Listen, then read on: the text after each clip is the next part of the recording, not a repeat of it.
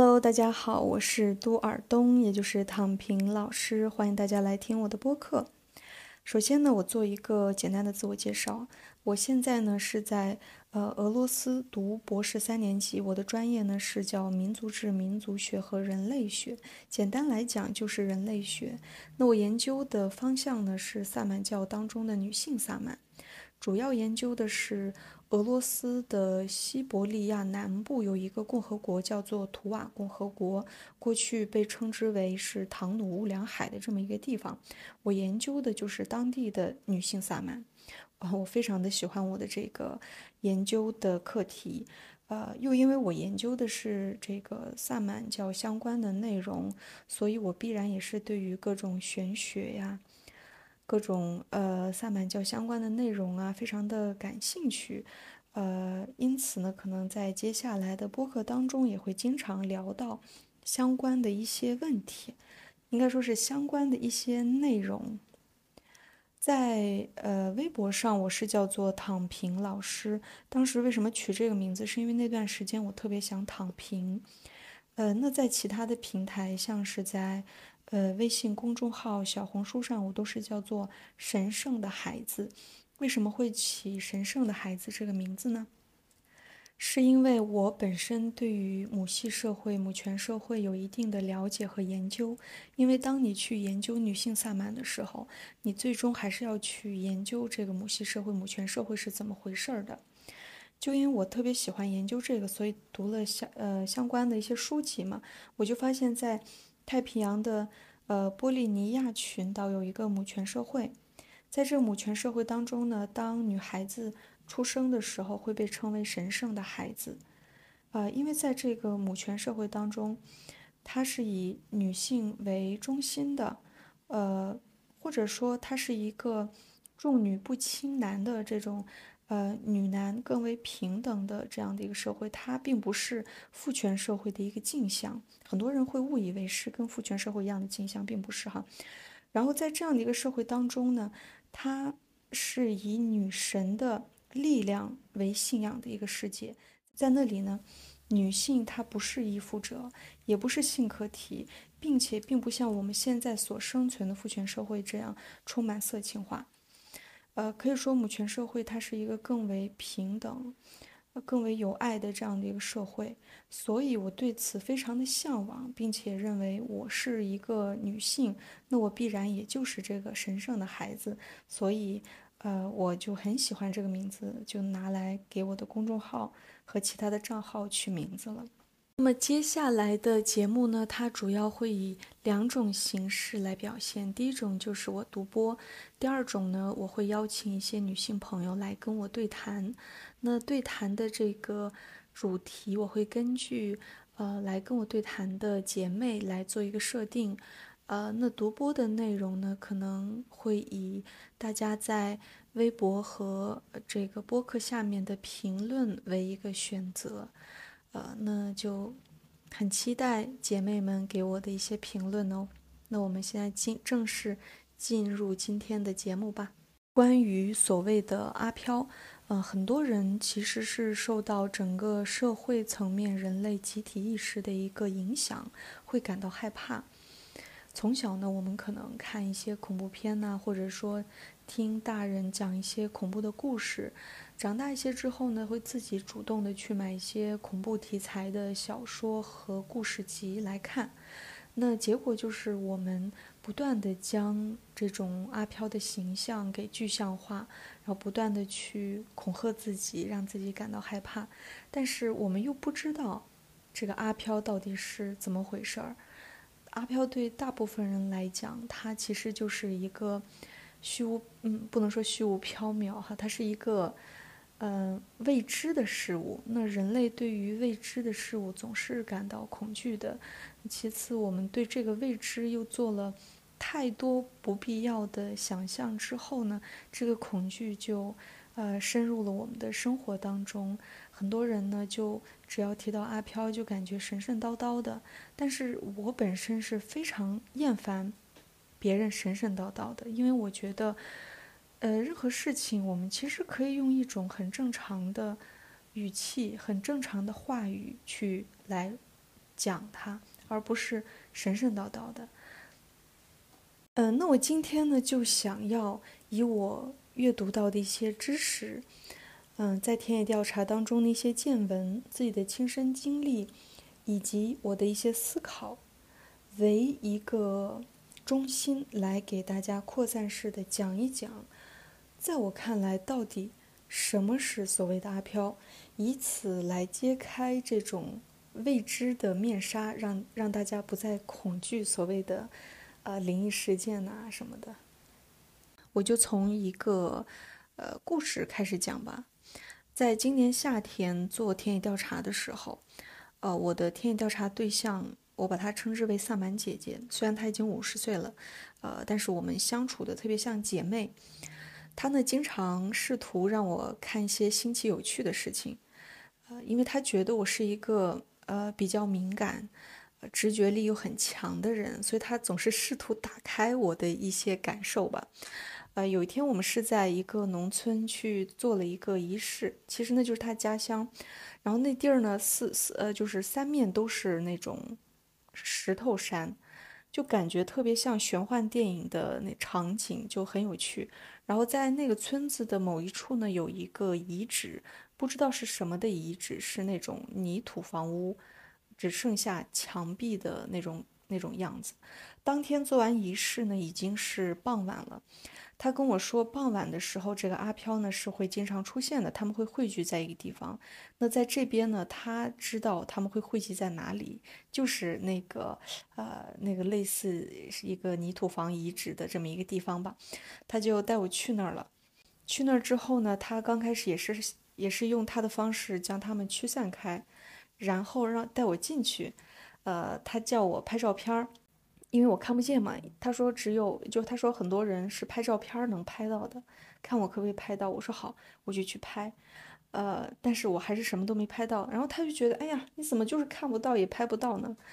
然后我们就走了。后来呢，因为萨满姐姐的妹妹也是一个萨满，也非常厉害。呃，只不过我跟她一起的时间没有跟萨满姐姐一起时间长。萨满姐的妹妹呢，就跟我聊那个，呃，关于这种嗯灵异经验，然后我就给他讲了自己的很多的灵异的体验，因为我过去是比较敏感的，而且会很害怕，所以经常就是只要我比较虚弱的时候，都能看到一些什么东西。呃，然后我就告诉他说啊，你姐姐有带我去那个地方啊，专门看阿飘，但是就是没看到。然后我也给他讲了我。在我不害怕之后，遇到一些灵异事件之后，我的一些表现，啊，这那的，然后他就说啊，他说你都不，你都不害怕了，你能看见什么呀？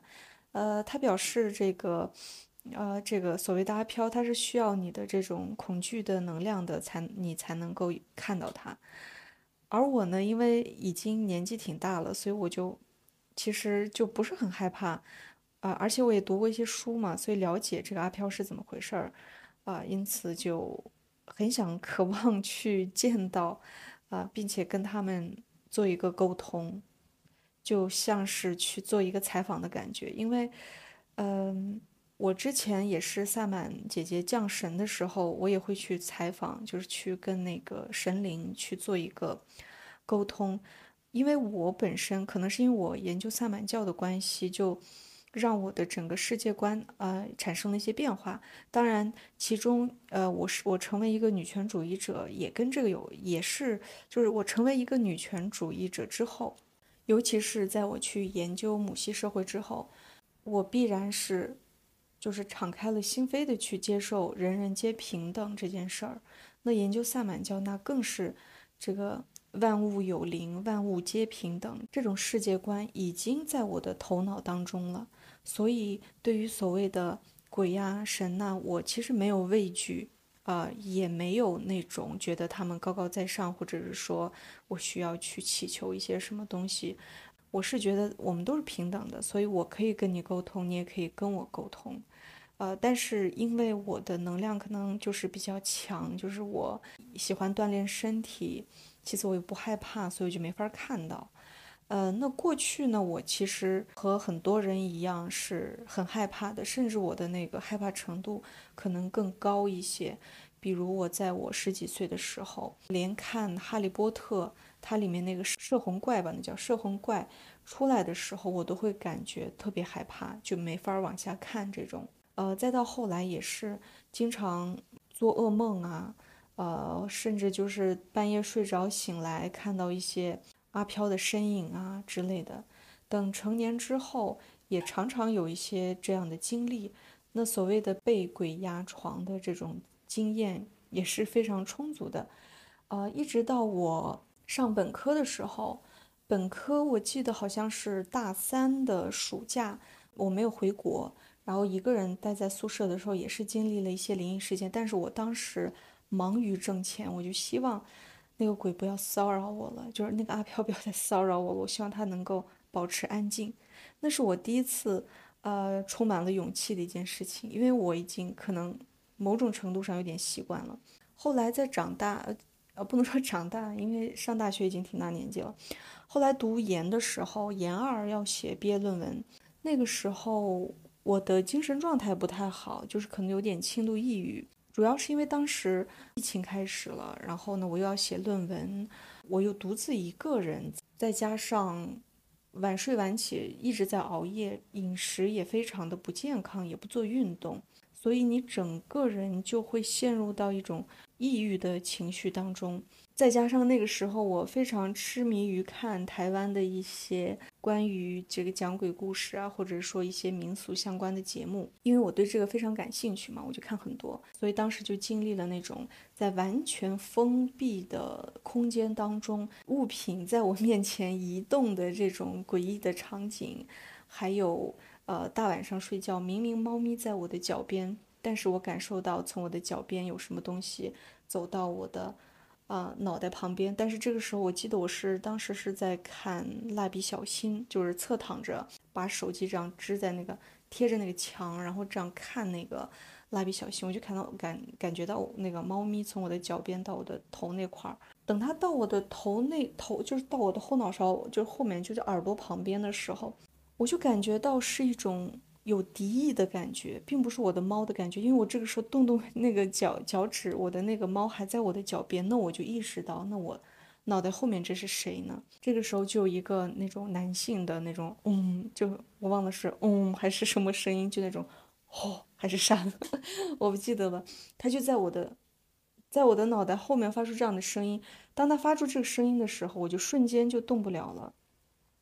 我的那个。蜡笔小新还能继续看，但是我的我的身体是动不了的，呃，然后蜡笔小新还在播放，就整个，然后我就明白了哦，OK，我被鬼压床，因为从小都有这个经验，所以我就一直狂骂脏话，就是因为我我会好几种语言嘛，像是蒙语啊、汉语啊、俄语呀、英语呀，我就把这些会的语，甚至维吾尔语我也会一些脏话，我就把这些脏话全部都噼里啪啦说出来，说出来之后我才清醒。清醒之后，我还是会有点害怕嘛。这可能、也许、应该是最后一次的灵异事件吧。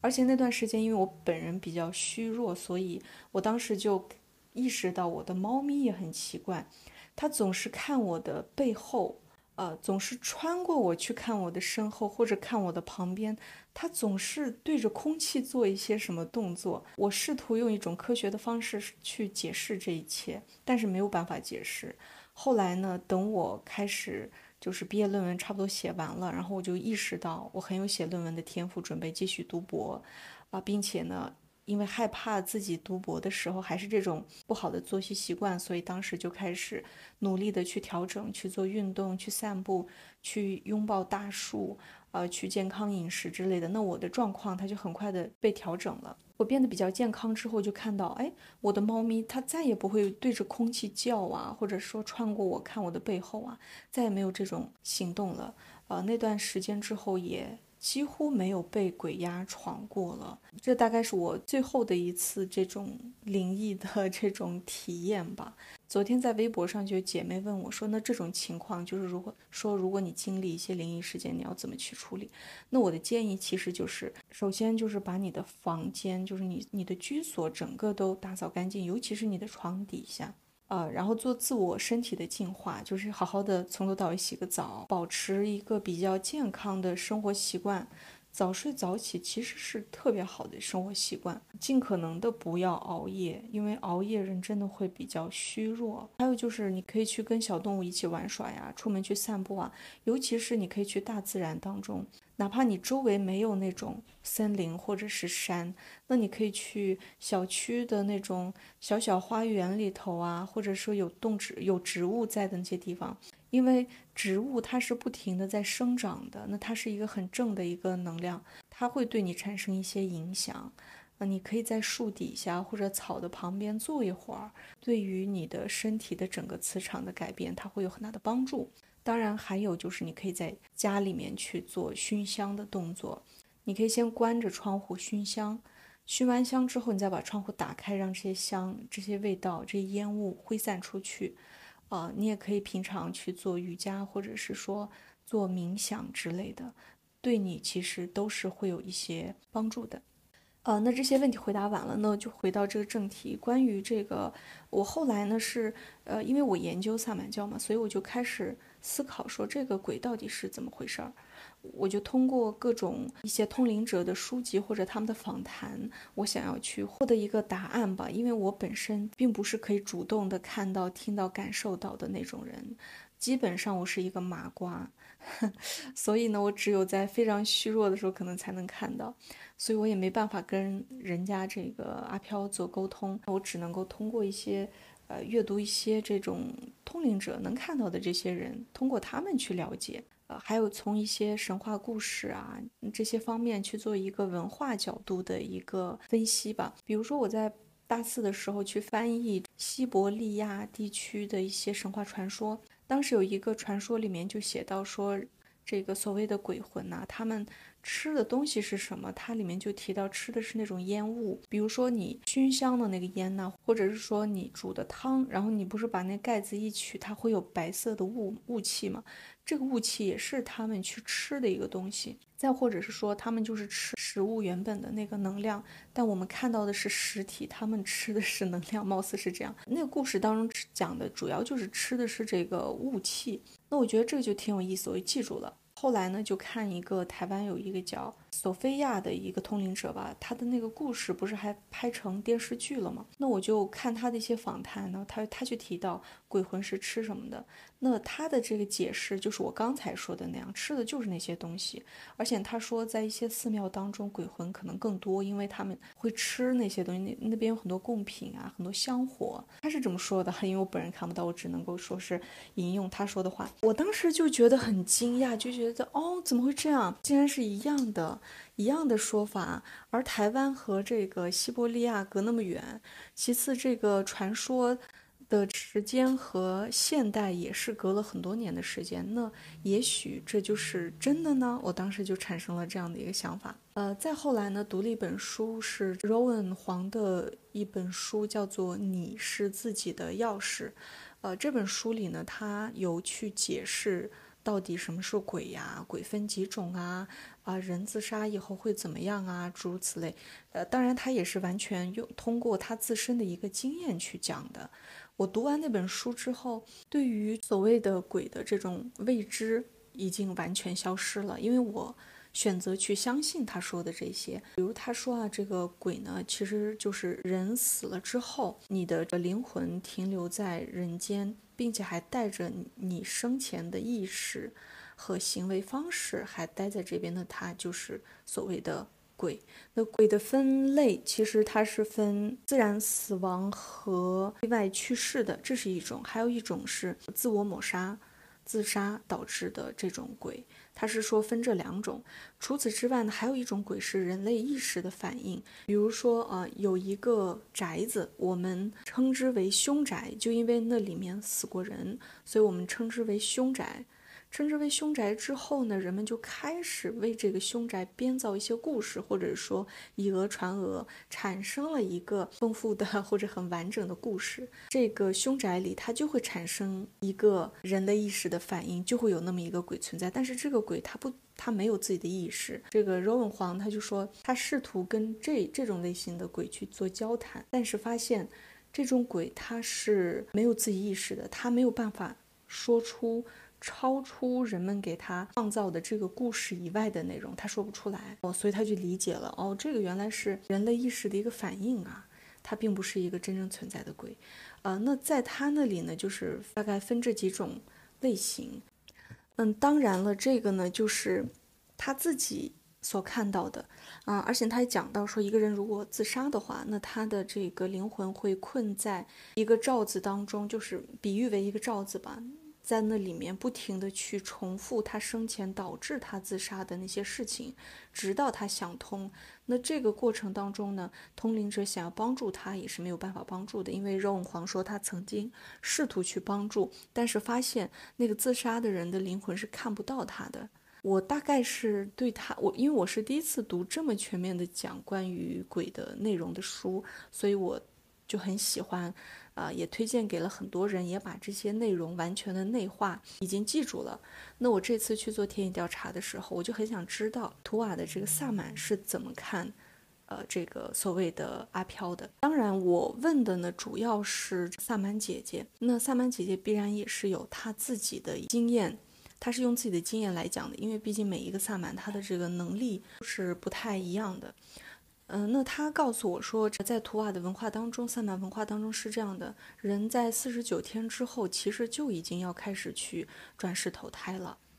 他并不会说是，呃，真的就变成一个鬼留在人间。那在人间的那些所谓的鬼，他其实也是一种所谓投胎的一种形式。然后他呢，还能记得他前一世发生一些什么事情，因为对他来说，这算是一种修行吧。因为他前一世作为人，可能有一些业力啊，或者怎样，最后是投胎成为了所谓的阿飘。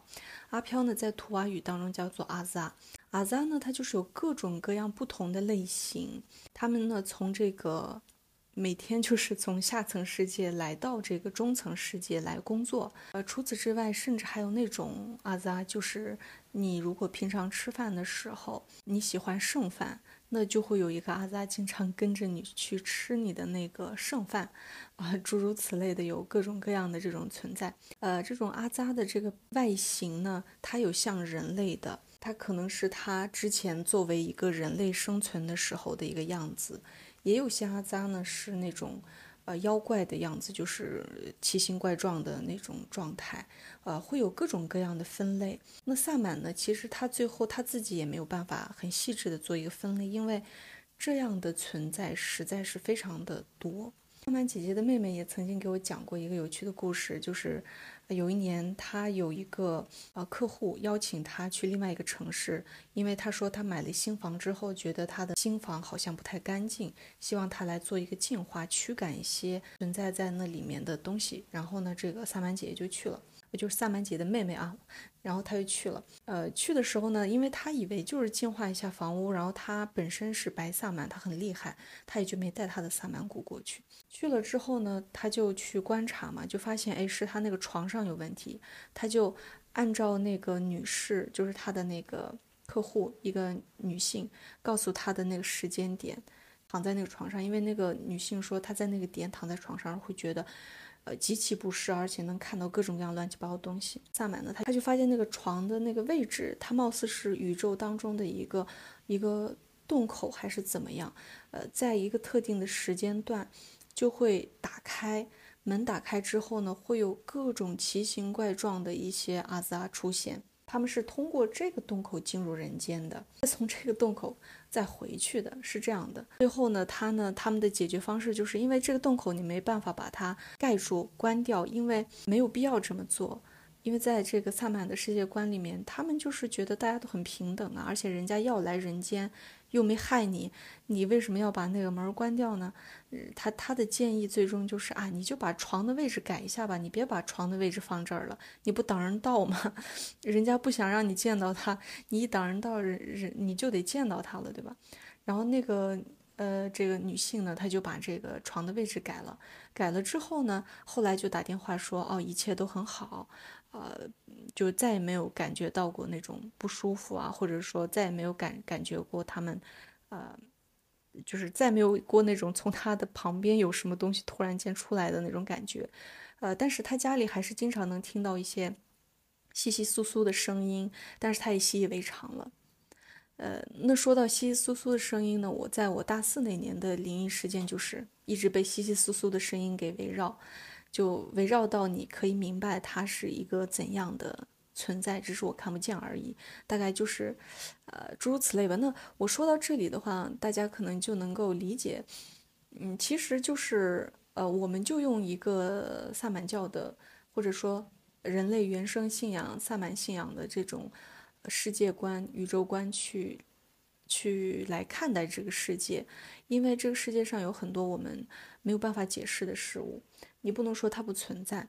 呃，那你看不到它，你也不一定要对它感到恐惧，你只要呃正常的去生活，不要做那些不好的事情，你能保持你自己的呃能量的充足。呃，你能保持自己的健康，诸如此类的就可以了。哪怕你不小心有遇到所谓的阿飘，你也不用感到害怕。呃，只要你，因为因为阿飘他主要吃的就是人类恐惧的能量。像是我现在完全不害怕，那我都求着想要看，我都看不到。哪怕那个萨满姐姐给我指着说就这儿，你旁边站了一个什么样的，长啥样的，我也看不到，我也感觉不到它，因为就。因为你不害怕嘛，你没有那种害怕的这种恐惧的能量喂食它。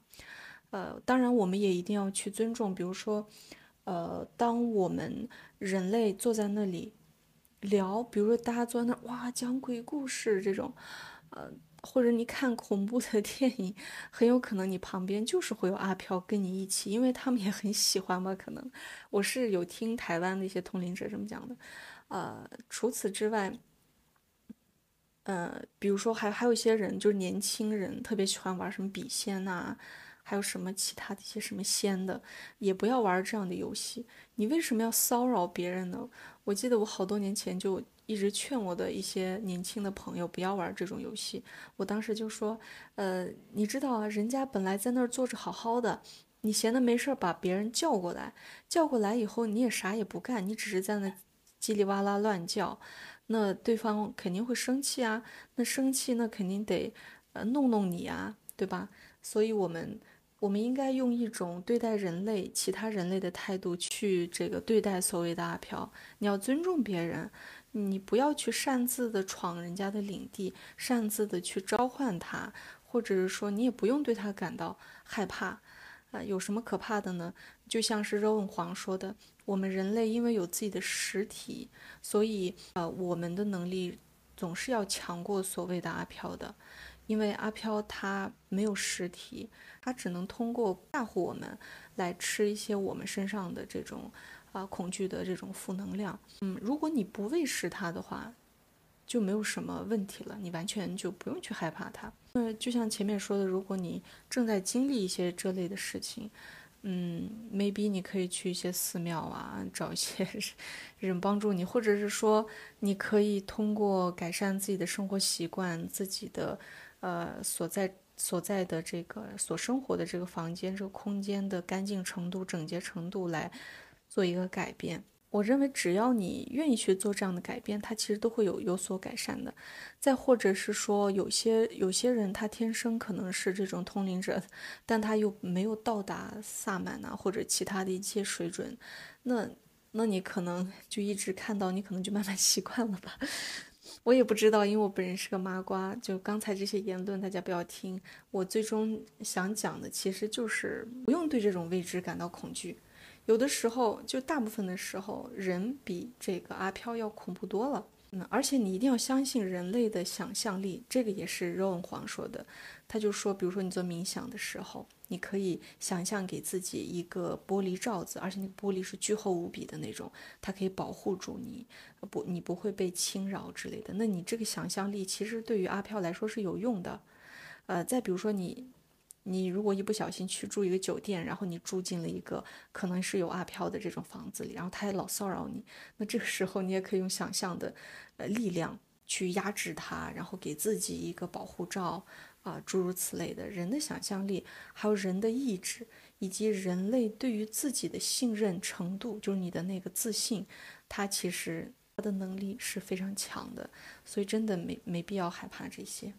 聊完关于阿飘的事情之后呢，还可以再聊一聊神神灵。那讲到神灵之前呢，其实还是要讲萨满教当中的万物有灵这个概念，还有母系社会，也就是母权社会当中的人人平等的这个概念。只要你对这个概念是接受，并且是完全理解的，你内化了的话，那么你对于神灵，你也不会有那种觉得他。哦，高高在上，哎呀，我要叩拜你啊，或者是说我要给你磕头啊，呃，再或者是说你觉得神灵有多牛啊，你不会有这样的想法，你只会觉得我还有这个阿飘，还有神灵外面的草草木木，什么花花草草，甚至一颗石头。我们都是平等的，还有那些鸟啊、猫啊，我们都是平等的。只不过我们都处在自己轮回当中的某一个阶段，或者是怎么样。如果你这么想的话，你其实就不会有权威崇拜了。你不仅不再对于。这种所谓的阿飘感到恐惧，你也不会对于神灵有崇拜，你也不会对于这个有一些看着好像很厉害的一些人物有一种权威崇拜，因为你要知道，权威崇拜这个东西，它会蒙蔽我们的智慧，让你不敢去做很多事情，让你不敢说很多事很多话。比如有些人他会，今天早上我就在微博上看到的，就有人说他。呃，很喜欢，很喜欢，很崇拜，很崇拜他的导师，所以每次去做去见导师之前，他都会很认真的去做准备呀什么的。那这种认真的准备其实就是一种压力嘛。那他每一次都觉得他自己准备的不够好，那这就给到他很大的压力，他就会拖延症，就不想去做，进而就不想去见那个导师。那这一切是什么在作祟？就是。那个权威崇拜在作祟。其实大家都是普通的人，每个人，嗯，一个一个一个人走到一个教授的位置上，他也是花了很多年啊。你现在只是很年轻而已。我们应该尊重万物都是平等的，每一个生命个体都是独特的这个事情。你正视他，尊重这件事情，你才能够过得自由自在一些。呃，再比如有一些女孩子可能，嗯。二十出头，然后当他们很喜欢我，甚至他会产生一种权威崇拜，就觉得哎呦，这个姐姐有那么多的人生经验，她懂得很多，诸如此类，那他就不敢跟我说话了，或者说他跟我说话的时候，他就会变成一种呃过于的敢，就是就会让我让我陷入尴尬当中，就是他会就会有两种极端嘛，一种是过于勇敢。给你造成困扰，另外一种是过于害羞，不去跟你沟通。那其实这这是怎么回事？其实这全部都是权威崇拜，完全没有没有必要这样。当你真的做到了将人人平等这个东西内化到心里的时候，你就是会获得某一种层面的自由。你不会再卑躬屈膝，你也不会觉得哎呦谁过得好像更好啊，如何如何？你会。更愿意把所有的目光集中在自己的身上，觉得自己特别，觉得自己好，然后爱自己，进而能够做很多的正确的选择，能够不断的精进自己。就像我昨天在微博上讲的，最后你可能就变成一个武林高手，就为了让自己过得更舒服、更通畅，让自己变得更强而努力。当然，你变得更强，并不是为了获得某一个地位或者是怎样，你只是。明白，在父权社会当中，当你呃变得强一些的时候，你才能够平等的获得某一些资源，你才能够有更多的生命的体验。呃，所以我本人呢，就是我不是一个佛教徒，就我没有任何的宗教信仰，但是呃，我是有神论者。我之前也是有，就是萨满姐姐她通识。他降神的时候，我去跟神沟通，我会问一些很很有意思的问题，就可能当下别人不敢问的问题，但是我会去问，是是因为我觉得我们是一样的，我为什么不敢问？只不过他平常并不是以一个人类的形体出现的，平常我们都看不到他，并且父权社会的人会把他生生，就是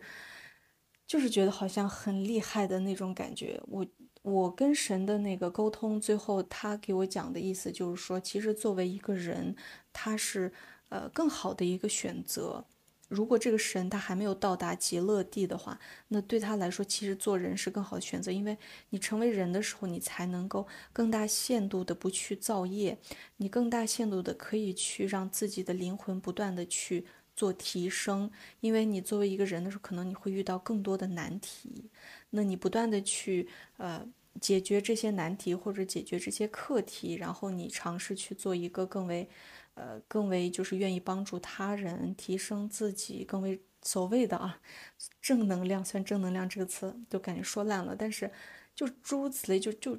最终你如果是按照这个方式去走，然后你不断的好好去修行，那你其实你的灵魂它是有更多的可能性的。但是，如果你作为一个神，他给我讲的就是你的头是没有办法往左往右看，你只能一直往前看。但是人是可以不断的反思，往左往右看。而神呢，他做的是什么事儿？他就是不停的去帮助他人，他的工作就是一直帮别人。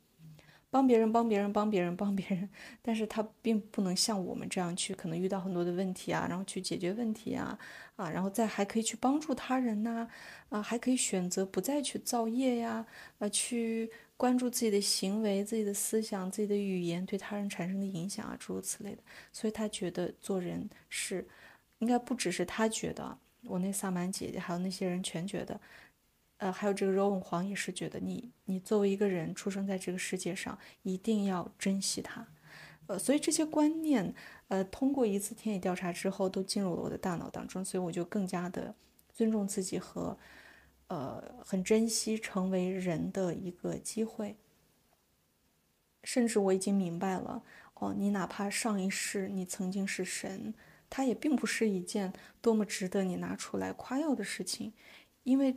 因为这些其实都是幻嘛，都是幻象，其实都并不是那么重要的。最重要的是什么？就是你你的当下你在做什么？有没有好好在做这些事情？OK，就好像有点扯远了。呃，最终的这个话题的落脚点，其实就是我们应该学习去尊重自己的人生，好好的过这一世，然后不要去做。嗯，干涉太过于干涉他人的事情，也不要去做伤害他人的事情。如果有机会可以开始修行的话，可能也是一个呃比较好的一个选择吧。呃，那今天的节目大概就是到这里了。呃，整期节目我大概中间也没有停，就是一直这么顺着就说下来了。第一期节目也不知道会怎么样，其实是我录的第二遍了。昨天录了一遍，呃，跟今天的版本不太一样。然后今天呢，也是又重重录的这一遍呢，内容又做了一些改变吧。呃，那接下来呢，我的整个节目的走向，它会是就像前面说的那样，会单人播或者是对谈。那主题呢，我。我下一期是这么打算的，呃，邀请我的呃在法国正在创业的一个姐妹，请她来跟我对谈关于呃赚钱的事情，还有关于这个女性赚钱意识的这件事儿。我想跟她聊一聊，就是她作为呃她是怎么，我想跟他聊一聊他是怎么开始想要挣钱的，他挣钱的意识是怎么开始的。我也想聊一聊我自己，就是因为我是蒙古族，而蒙古族呢，普遍对于赚钱这个事儿好像并不是很重视，甚至有些人会有些看不上的那种呃情绪在，呃，再加上这个我本身是有点知识分子家庭的感觉，那就导致可能呃对于精神上的追求是更重视的，对于金钱的的这个重视呃。对于金钱的追求呢，不太重视。那我可能双重的这个 buff 叠加到一起，导致我可能非常晚才意识到自己要投入，要去挣钱，要去当富婆。啊，其次也当然是作为女性而言，你早期一直是被教育你要依附到一个男性的身上。那我是怎么从早期有这样的一个思想，后来慢慢的、逐渐的越来越独立，一直到现在。以挣钱为乐，呃，以做学术为乐，并且热爱自己的生活，呃，我觉得这个应该是个很好的、很好玩的内容。我会跟他一起录一下，呃，以后呢，大概就是我会尽可能每周日都更新一次播客，呃，这大概下一期节目。再下一期节目，我已经我也邀好了一个姐妹，呃，她本身是做这个呃这个灵性方面的一些工作的，做一些工作坊啊什么的，帮助很多人。本身也真的非常的善良，是一个在修行当中的姐姐。呃，我之前呢跟她在腾讯会议上呃聊过一些天，呃。而且在聊天的过程当中，我发现我们两个人的这个对谈内容非常有趣，我就想说，为什么不把它录成一期节目呢？所以这将会是第三期节目。那之后的节目，我还有一个想法，就是，呃，还蛮想要，嗯，征集一些大家的故事，比如说，呃，大家这个女权觉醒是怎么开始的？再或者是说，看看大家都是。怎么女权觉醒，并且并且想要开始挣钱，就这两个可能叠加到一起，邀请一些姐妹，请她们把自己的这个故事录制下来发给我，然后我们把它编辑成一期的节目。因为我现在的人生阶段到哪里了，就是觉得，呃，不仅对我来说做学术很重要，修行很重要，而且赚钱也很重要。为什么我会觉得赚钱很重要？是因为我今年夏天去做田野调查的时候。我意识到我想要做的事情非常多，而且，呃，就像我那个通灵师的朋友他讲的，这个萨满就是图瓦萨满，它保存的很好，而且图瓦萨满的这些文化它是非常宝贵的一个知识。那我很想要去拍摄纪录片，呃，就专业的去拍摄纪录片，然后找人去制作。我还想要邀请我的萨满姐姐们，啊，到中国去旅行。呃，去我的家乡啊，这这那的，呃，我也想要在这个俄罗斯的其他地方，像是雅库特啊，呃，还有一些像是这个哈卡斯啊，啊，阿尔泰呀这些地方，我都想去做一个萨满教的一个考察。那这些其实它都是需要钱的，呃，在图瓦呢，它有一些很多的这种很有趣的书籍，我也很想把它们翻译成中文，啊，把它这个出版。就是在这个中文市场里把它出版出来，那整个我所有的这些想法，它都是需要钱的。那我就想说，哦，那我必须得，呃，认真的去挣钱。那我的挣钱的原因可能就主要是这些，所以就引发了我想挣钱的这个想法吧。所以，呃，我想说，我们不，我们不应该仅仅是女权觉醒，maybe 我们想要去挣钱或者获得某种权利的，嗯。这个想法，他也应该是一起觉醒的，或者是说，仙女权觉醒过了好几年，像我这样才开始觉醒关于挣钱这方面的这个想法。那如果有相关内容的话，也可以请大家给我发大家的，就是自己录制的这个音频，到时候我把它集结成一个播客。嗯，那关于这个的工作呢，我会在之后在那个我的微博上躺平老师那边做征集，呃。我我不知道为什么我总是有一个想法，就是有一种感觉，可能是因为我跟可能是跟我研究这个，呃，这个母系社会有一定的关系，就是我总是觉得很多东西都可以是众女性一起做的，就是众母，因为在母权社会，其实每一个女性都是母嘛，母亲的母，众母一起去做某一件事情，我觉得，呃，这样的话，它的这个影响力，它的这个深度。它才是更高的。当然，我不知道我做这些节目，我的这个播客会不会被封啊？但是我觉得可以尝试一下。OK，我最后又唠了好多的这个内容，那就这样吧。这一期的节目到这里就结束了。如果姐妹们如果有更多的想法，可以在评论区或者是在啊我的微博躺平老师上给我留言。呃，那么啊，还大家还可以关注一下我的公众号，叫做。神圣的孩子，我在那里也会一周发表一次文章，啊，我我因为我现在是很希望能够保持自己的创作的活力和创作的这个规律，不仅可以扩大自己的影响力，占据一定的呃位置，其次也许还可以给我自己就是有一定的渠道认识更多的人，获得更多的这个赚钱的这个机会，当然更重要的是也可以锻炼我个人的。语言和文字的表达能力，那我也是很建议每一个女性都去抢占创作的资源、创作的空间，在每一个平台都能够发出自己的声音。那好吧，这一期节目到这里就结束啦，拜拜。